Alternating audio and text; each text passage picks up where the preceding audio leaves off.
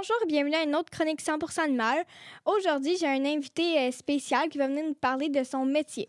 Euh, bonjour. Bonjour. Euh, c'est quoi votre nom? Alors, mon nom est Sarah-Lise Amiel et je travaille à la SPA Mauricie, qui est la Société protectrice des animaux de la Mauricie. C'est quoi votre rôle dans la SPCA? En fait, moi, mon rôle, je suis au niveau des communications à la SPA Mauricie, donc vraiment ce qui est interne, externe, les relations avec les médias, tout ce qui est euh, publicitaire également au niveau du marketing. Donc, euh, c'est tout euh, pour les deux succursales, c'est sous ma charge. D'accord. Euh, on va commencer avec les questions plus pour la SPA. Y a-t-il plus de chiens que de chats? Il y a vraiment beaucoup plus de chats. En fait, les, chiens, durant les années, ont tendance à diminuer l'entrée de chiens. Par contre, l'entrée de chats est toujours stable depuis plusieurs années et peut-être pourrait avoir tendance à augmenter. En fait, au Québec, on a actuellement une surpopulation de chats, ce qui fait que les refuges, euh, généralement, sont débordés en période estivale. Euh, donc, c'est sûr qu'il y a, oui, il y a beaucoup plus de chats qui entrent à- à la SPA Mauricie que de chiens. Euh, environ combien de temps un animal reste au refuge? En fait, tout dépend du type et des besoins de l'animal. En fait, c'est sûr que si on a des chiots ou des chatons, euh, ces animaux-là, en fait, vont euh, partir généralement très rapidement. Quand on parle au niveau des animaux qui sont adultes, euh, s'ils n'ont pas de besoins spécifiques, donc ils n'ont pas de nourriture spécifique, pas des soins vétérinaires réguliers à faire chez le vétérinaire, mis à part la, visite annuelle, si les animaux s'entendent bien avec les autres chats, les autres chiens, les enfants, ce sont des animaux qui vont être placés généralement plus rapidement. Et d'autres animaux qui peuvent rester peut-être un petit peu plus longtemps avec nous, ce sont des animaux, par exemple, qui sont plus âgés ou euh, qui ont des besoins spécifiques ou qui ne s'entendent pas avec d'autres chiens, pas avec d'autres chats ou qu'avec les enfants, c'est plus difficile. Donc, on recherche des familles avec des critères un petit peu plus euh, précis. Ces animaux-là peuvent Mhm. rester un petit peu plus longtemps avec nous, mais on les garde avec nous jusqu'à temps qu'on trouve une nouvelle famille. Et est-ce que parfois euh, il y a des retours de- d'adoption? Ça peut arriver, en fait. Euh, au niveau des chiens, euh, les gens ne vont pas adopter la journée même. Donc, ils vont compléter Ouais. un formulaire de demande d'adoption et il y a un délai de 24 à 48 heures avant que la demande soit acceptée ou refusée. Ce délai-là, en fait, permet à notre équipe d'analyser la demande, mais permet aussi à la famille de penser, en fait, est-ce qu'ils sont vraiment prêts à accueillir un nouvel animal dans la maison, considérant le tempérament, les besoins.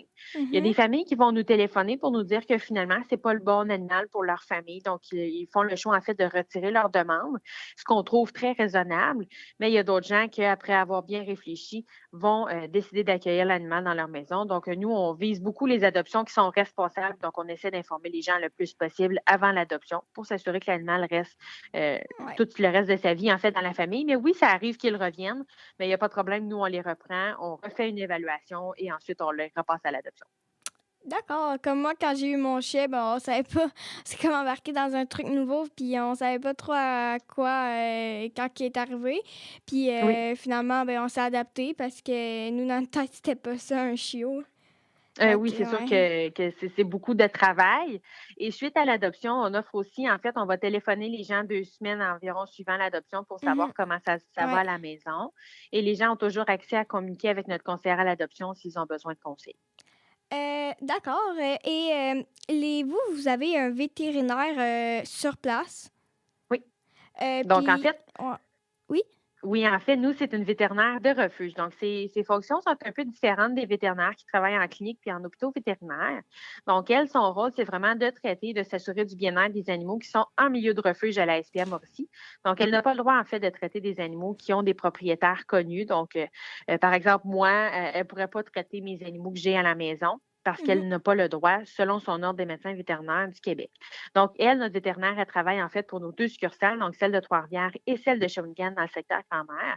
Et euh, donc, elle a beaucoup de travail. Elle s'occupe de traiter tous nos animaux et de leur donner les soins lorsque c'est nécessaire, les stériliser surtout avant de les placer à l'adoption et d'offrir des soins dentaires, entre autres, lorsque c'est nécessaire. D'accord. Euh, Est-ce que vous avez beaucoup de bénévoles?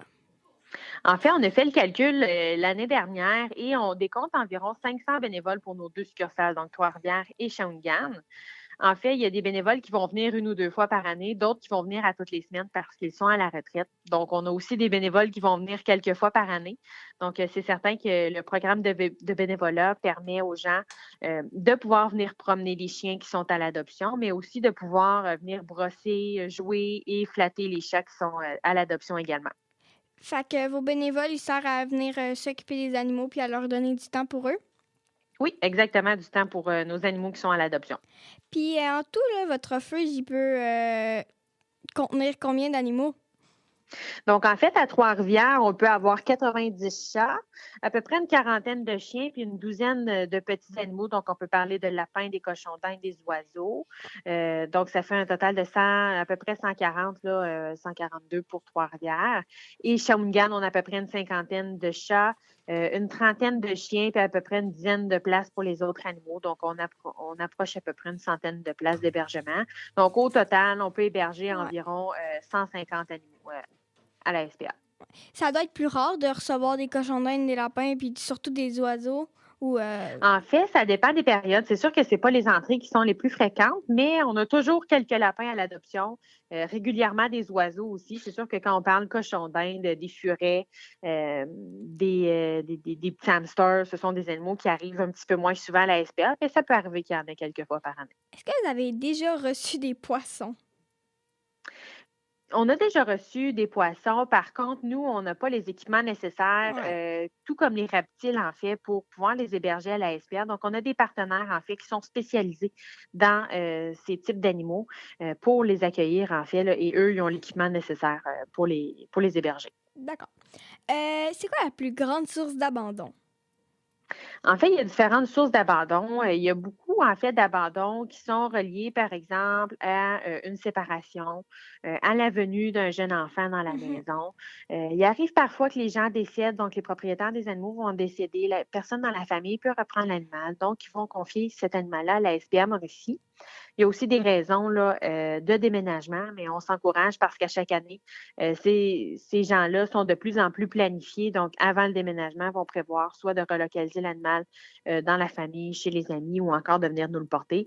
Mais le 1er juillet là, commence à être de moins en moins, en fait, dangereux au niveau des, des abandons dans nos locaux. D'accord. Est-ce que la race au refuge qui a été le plus vue, ça a été le pitbull? Non, pas nécessairement. En fait, on a beaucoup de races de chiens, euh, autant des croisés bergers que des huskies. Euh, on a régulièrement aussi des pitbulls, mais les, races vont tourner beaucoup. Euh, donc, on n'a pas nécessairement plus de pitbulls qu'un autre race. Je vous dirais même que c'est même pas la race qui est en priorité dans nos adoptions. OK. Puis, encore à propos des pitbulls, est-ce qu'il y a certains employés qui ne sont pas à l'aise, pas non seulement juste avec les pitbulls, mais avec des chiens qui ont eu un un passé euh, plus difficile, qui sont pas à l'aise de travailler avec eux parce qu'ils ont des craintes? En fait, tous nos employés sont formés, donc soit qui ont une technique en santé animale ou un ARP en soins animaliers. Et dans ces programmes-là, en fait, il y a le survol du comportement des animaux. Donc, c'est certain que pour pouvoir intervenir avec un animal, soit qui est anxieux, qui a des peurs particulières, il y a des approches aussi qui euh, doivent être faites. Et aussi, on va laisser le temps à l'animal de décompresser. Donc, peu importe la race, nous, euh, on évalue vraiment le comportement et on va euh, adapter, en fait, les interventions selon les besoins de l'animal. Donc, toujours en douceur, mais les, employés qui travaillent à la SPA ici ont une certaine formation, une bonne base aussi au niveau du comportement pour pouvoir être en sécurité, puis aussi pour pouvoir bien approcher l'animal lorsque c'est nécessaire. D'accord. Fait que c'est sécuritaire. Oui, très sécuritaire. Euh, est-ce qu'il y a une histoire dans votre carrière à SPA qui vous a vraiment marqué sur un animal ou euh, un abandon, une raison? Bien, en fait, à la SPA Mauricie, on se plaît à dire que euh, nous, on adore quand il y a des adoptions. On adore quand les gens viennent penser à, adopter à la SPA Mauricie. Donc, euh, plus il y a de gens qui pensent à adopter pour nous, on s'occupe des animaux, en fait, au quotidien ici, comme si c'était les nôtres. Donc, c'est certain, mmh quand ils quittent dans leur nouvelle famille, ça nous fait toujours un grand bonheur euh, de savoir que les gens ont pensé de venir adopter à la SPA et qu'ils vont prendre en charge les soins de l'animal pour le restant de sa vie. Donc, ça, je vous dirais là, que c'est un gros morceau quand on travaille à la SPA Mauricie, de voir des animaux qui quittent, mais aussi de voir qu'il y a autant de gens qui viennent penser à adopter à la SPA pour donner une deuxième chance aux animaux qui sont à l'adoption. Fait qu'il y a beaucoup de monde qui pense à aller adopter. Il y en a beaucoup, mais on aurait toujours besoin de plus de gens qui viennent adopter à la SPA parce qu'on a beaucoup d'animaux. On dit souvent aux gens, lorsqu'ils adoptent un animal, en fait, ils en sauvent deux. Donc, ils sauvent celui qu'ils viennent d'adopter, mais ils sauvent aussi celui qui va prendre la place de l'animal qui quitte. Donc, à ce moment-là, c'est sûr qu'on a besoin de beaucoup de gens euh, pour l'adoption de nos animaux. Et on, on encadre beaucoup les gens avec nos conseillers d'adoption. On a des beaux profils, en fait, des animaux qui sont faits avant euh, leur mise à l'adoption. Donc, on est capable d'encadrer les gens dans leur processus et on encourage toujours les gens à venir euh, nous voir quand ils veulent agrandir la famille. Ah ben c'est super. Euh, c'est déjà tout pour euh, ben, cette chronique-là, euh, cette entrevue-là. vous avez un site Internet? Bien sûr, spamorici.com. On a une belle plateforme, en fait, qui met tous nos animaux à l'adoption en valeur. Il y a un beau détail aussi des animaux, leurs besoins, comment ils sont. Donc, c'est une belle façon là, de pouvoir voir ce qui se retrouve dans notre chatterie sans se déplacer, mais rien ne vaut qu'un déplacement à notre succursale pour venir les rencontrer. Ben, euh, c'était tout. Fait que ben moi je vous invite à aller euh, voir le site internet. Puis euh, ben on se revoit dans une prochaine chronique. bye. Mais merci beaucoup. Bonne journée. Bonne journée à vous. Bye. Au revoir.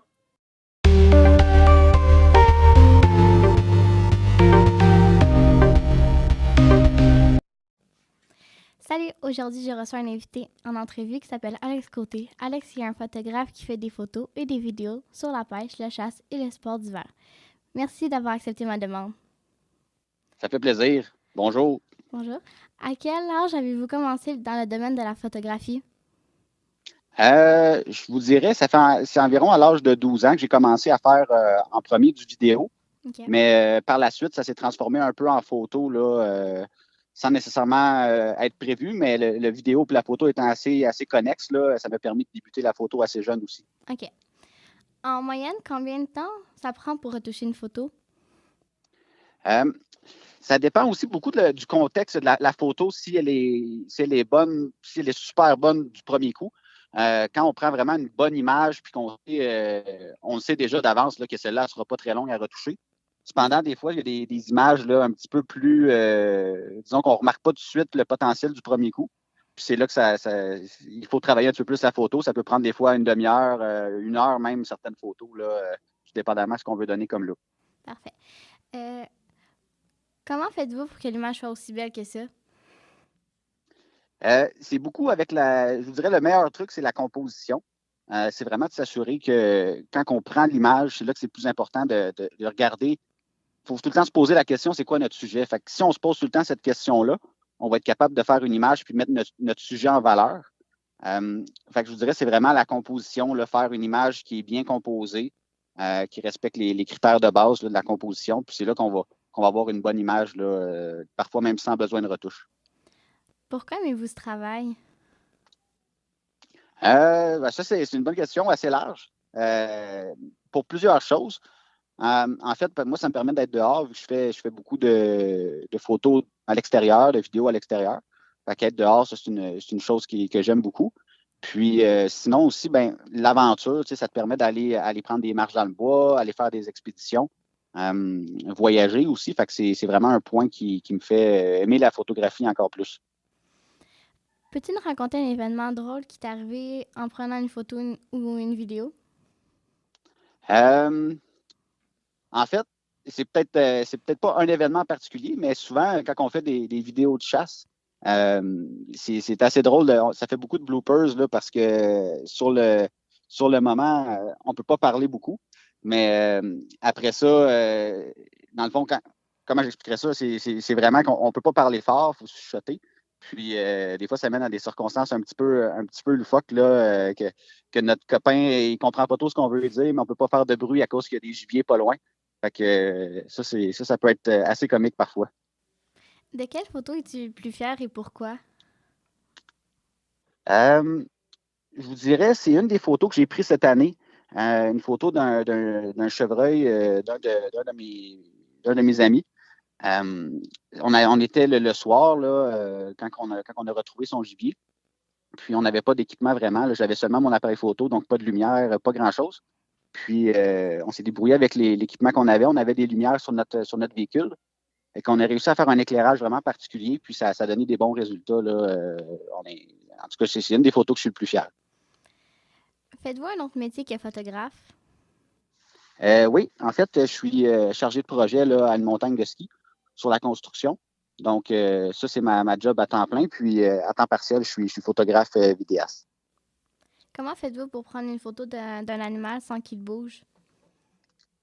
Euh, je dirais c'est surtout de, connaître l'animal qu'on va chercher, euh, qu'on va aller prendre des photos. Fait que si on le connaît bien, euh, si on connaît ses habitudes, si on connaît ses, craintes ou ses, habitudes, ce qu'il fait normalement, si on, sait que s'il fait un, geste en particulier, c'est signe qu'il a peur ou qu'il n'a pas peur, justement, ben là, ça nous permet vraiment de s'approcher puis de, de, détecter les, les signes qui nous laissent là.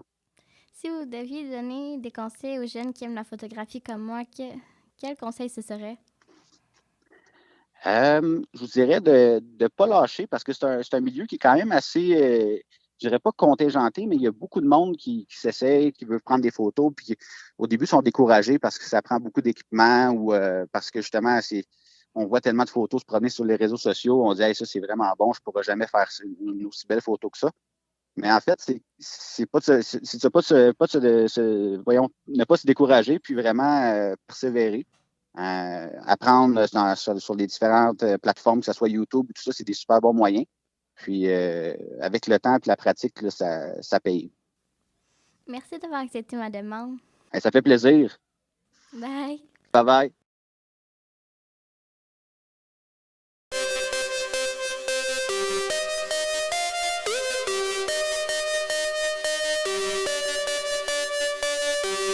Bonjour et bienvenue à une autre chronique 100% animal. Aujourd'hui, j'ai en entrevue une zoologiste. Euh, bonjour. Bonjour. Euh, quel est votre nom? Mon nom est Alessandra Magini. Euh, alors, ben, je vais vous poser des questions sur votre métier. dans le fond, okay. vous, c'est quoi votre travail au zoo? Moi, j'ai plusieurs travails. En fait, je vais m'occuper des animaux, donc que ce soit autant pour nettoyer les enclos, euh, nourrir les animaux, que ça va être de gérer les équipes de travail, que ça va être de gérer les appels, puis de coordonner les équipes. OK. Vous faites un peu de tout? Un peu de tout. OK. Euh, dans tous les animaux qu'il y a au zoo, y a-t-il un animal euh, en préférence que vous aimez travailler avec? Euh, au zoo, présentement, je te dirais que les animaux que je préfère travailler avec, ça va être avec les renards et les loups. Mais dans ma vie, en général, j'ai préféré travailler avec les guépards. D'accord. Et puis, à votre zoo, vous comptez combien d'animaux?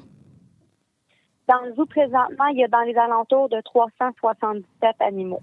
Donc, plus ou moins 400. Là. OK, c'est beaucoup. Ça doit quand même coûter cher avoir euh, un zoo puis toutes les nourrir.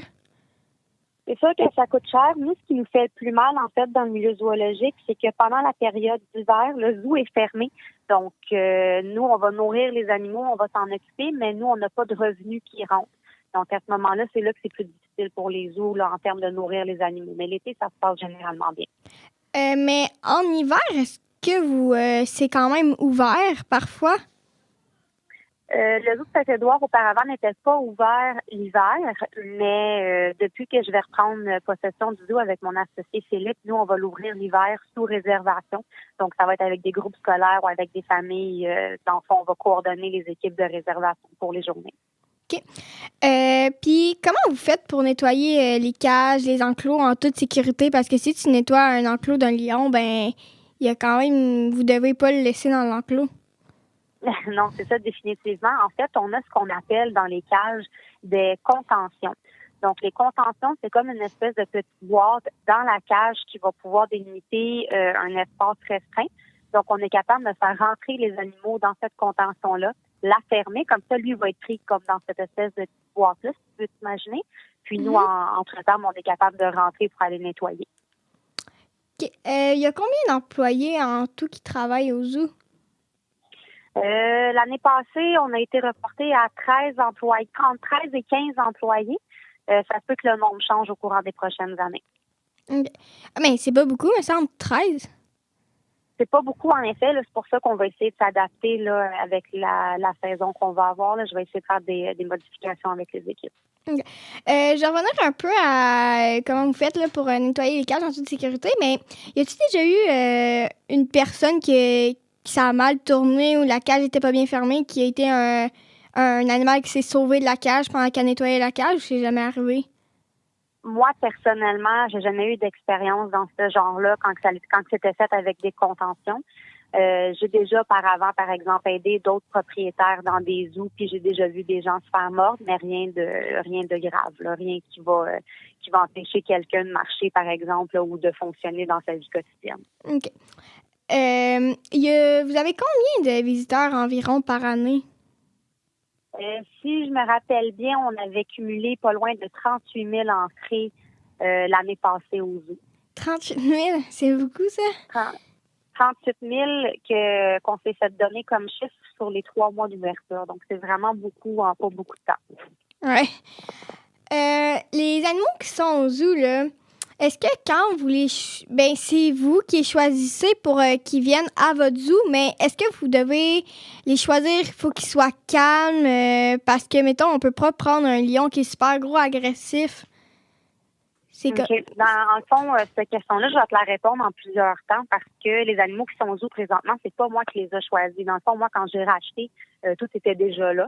Mm-hmm. Mais moi, dans le fond, personnellement, c'est sûr que quand on va aller choisir certains animaux, si j'ai la possibilité de choisir, oui, je vais aller dans un aspect comportemental. Donc, je vais essayer de trouver les animaux les plus calmes, euh, les plus délicats, ceux qui sont plus faciles à travailler. Idéalement, tu veux les prendre, ces animaux-là, quand ils ont à peu près moins d'une semaine. Là. Fait qu'on les porte au biberon, puis on les habitue, on appelle ça, on les imprègne à l'humain.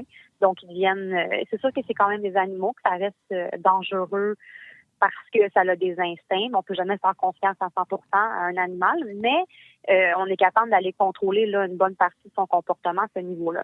Oui. Non. Euh, sinon, ça va arriver des fois qu'on va avoir des, on va, on va agir à titre de refuge, donc on va rescaper des animaux euh, de la nature qui peuvent pas être réhabilités en nature, donc on va les garder par exemple, comme j'ai un qui est à 80% aveugle, qui ne pourra pas retourner en nature, mais lui, il n'est pas nécessairement sympathique parce qu'il n'a jamais connu l'humain dans sa vie. Donc, euh, pour ça, des fois, on va en avoir des fins, des fois, on en aura des moins fins. Euh, quand on peut choisir, on les choisit euh, nous-mêmes au biberon qu'on va élever par nous-mêmes, mais ça va arriver des fois qu'on va se faire imposer. c'est pas nécessairement de l'imposition, mais qu'on va devoir travailler avec des animaux moins gentils. Puis, un guépard, mettons, ça coûte combien? Euh, ça va dépendre de où tu le prends. Euh, c'est sûr que nous, on veut travailler avec des refuges, on veut travailler avec euh, des institutions pour donner une deuxième vie aux animaux. Mais dépendamment de où tu le prends aussi, si ça vient d'un élevage aux États-Unis, comme je sais qu'il y a des renards, là, des renards, des moussettes, des loups d'élevage aux États-Unis, là, on peut parler dans une coupe de milliers de dollars. mais un guépard, vu que c'est un animal qui est assez rare, le dernier prix que j'ai entendu sur le marché, c'est que ça pourrait monter jusqu'à 47 000 dollars pour un guépard. 47 000, OK. Euh, ben, puis j'ai une dernière question. Y a-tu. Oui. Ben, les animaux sont quand même en captivité. Ils n'ont pas euh, le même espace que, mettons, un, guépard. Ça a. Dans la nature, ben, ça a beaucoup plus d'espace qu'il est dans un enclos en ce moment. Mais l'enclos est quand même assez grand. Mais y a-tu. Euh, y ont-tu des tics qui se développent comme ils tournent tout le temps en rond ou. Euh, En fait, ça, c'est le, ça, c'est le summum de mon travail en tant que zoologiste. Moi, dans le fond, ma spécialisation, c'est de l'intervention en comportement animal. Donc, oui, on veut éviter ce qu'on appelle les TOC, donc les troubles obsessifs compulsifs chez les animaux. Donc, euh, le pacing, là, ça, c'est quand ils font euh, du, ils vont faire les pas à gauche, à droite, ils vont tout le temps refaire les mêmes, euh, les, mêmes comportements. Il y a des façons de détruire ça, il y a des façons de le gérer, de le contrôler ou de l'éviter ça, ben, c'est en faisant euh, travailler l'animal pour sa nourriture, en faisant de l'enrichissement, euh, autant que ce soit en entraînement que pour des commandements de base, ou que ce soit juste un jeu pour qu'il puisse euh, faire un casse-tête pour trouver sa nourriture, par, par, exemple. Ouais, on est déjà allé, nous, à un aquarium, puis pour les ours, genre, ils cachaient des odeurs pour un peu comme qui étaient dans la nature pour qu'il y ait des odeurs, puis que ça les stimule à pas tout le temps rester au même endroit pour qu'ils bougent dans leur place. C'est ça, exactement. Ça, ça fait partie des techniques d'enrichissement pour les animaux pour éviter les tocs. OK. Euh, puis, c'est-tu rare d'avoir ça ou c'est plutôt fréquent? Euh, en fait, parce que si un animal est, est, dans le fond est dans un zoo puis qu'il n'y a personne qui s'en occupe et que l'animal s'ennuie, c'est super facile euh, à développer. Donc, je sais, je nommerai pas des institutions parce que je ne veux, pas, euh, je veux pas non plus parler mm le nom à personne, mais j'en connais beaucoup des grands, grands zoos que c'est sûr que les employés n'ont pas le temps de, de s'occuper des animaux comme ils le devraient. Donc, les animaux, ben, ils vont rentrer dans des troubles obsessifs compulsifs. Tandis que si on est plus proche de nos animaux, qu'on est plus au courant, euh, on est là tous les jours, qu'on peut les observer, ben, on est capable de prévenir avant que ça devienne grave. OK. Ben, c'était déjà tout pour ça. Ben, merci d'avoir accepté de venir euh, nous parler de ton métier. Euh, fait que c'est ça. Bye! Et on se revoit dans une prochaine chronique 100% animal.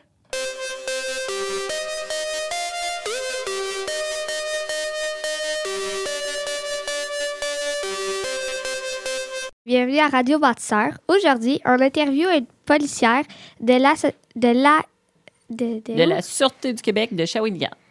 Eh bien, bonjour. Bonjour. euh, on va vous poser des questions, puis s'il y a des questions que vous ne pouvez pas répondre, euh, ben, vous avez juste à nous dire. Parfait.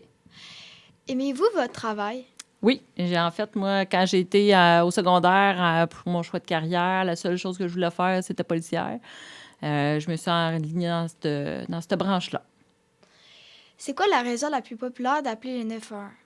En fait, on a beaucoup d'alarmes, des alarmes négatives que nous, on appelle. C'est qu'on reçoit un appel avec une adresse, une alarme, on se rend là, puis souvent, ben, il n'y a pas personne. C'est pas, euh, pas fondé. Fait que ça peut être une porte qui a été mal fermée, ça peut être du vent, ça peut être de quoi qui a bougé dans la maison, un animal, une chose comme ça. Fait qu'on appelle ça une fausse alarme. Est-ce que vous avez, euh, est-ce que vous avez eu beaucoup de coups de téléphone? Les coups de téléphone, en fait, nous, les appels ne rentrent pas directement euh, dans nos autos. Ça, dans, le temps, dans le temps que je travaillais à grand-mère, on avait ça. on avait un téléphone dans l'auto, puis euh, les appels rentraient directement dans les véhicules.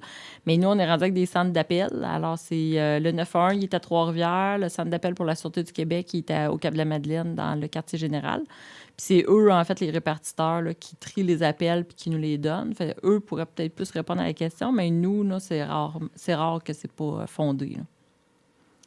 Combien de personnes environ se font arrêter par jour? Bien, ça, en fait, c'est jamais pareil parce que nous, on rentre le matin, euh, comme, comme j'explique, là, dans le fond, c'est qu'on a trois chiffres. On a le chiffre de jour, de soir et de nuit. Euh, puis en fait, on marche sur une séquence sur 35 jours. Fait que la, séquence, on fait tant de chiffres de jour, deux congés, tant de chiffres de soir, deux congés, puis à les nuits en bac. Euh, quand on rentre sur notre chiffre, on ne sait jamais, dans le fond, quel appel qu'on va avoir. Il n'y a jamais deux chiffres pareils. Fait y a des chiffres que ça peut être euh, beaucoup, beaucoup d'appels, puis d'autres chiffres que ça peut être plus tranquille. Habituellement, mettons, le dimanche matin, c'est tranquille parce que tout le monde dort. Mais le vendredi soir, ben, on risque d'avoir vraiment beaucoup plus d'appels. Fait fait, le nombre de personnes arrêtées, ben, on ne le sait jamais. Quelles sont les tâches qui viennent avec le métier de police? On a plusieurs tâches, en fait. On a les appels. Il faut répondre aux appels qu'on reçoit. Ça, c'est la priorité, en fait, parce que c'est ça, les, urgences.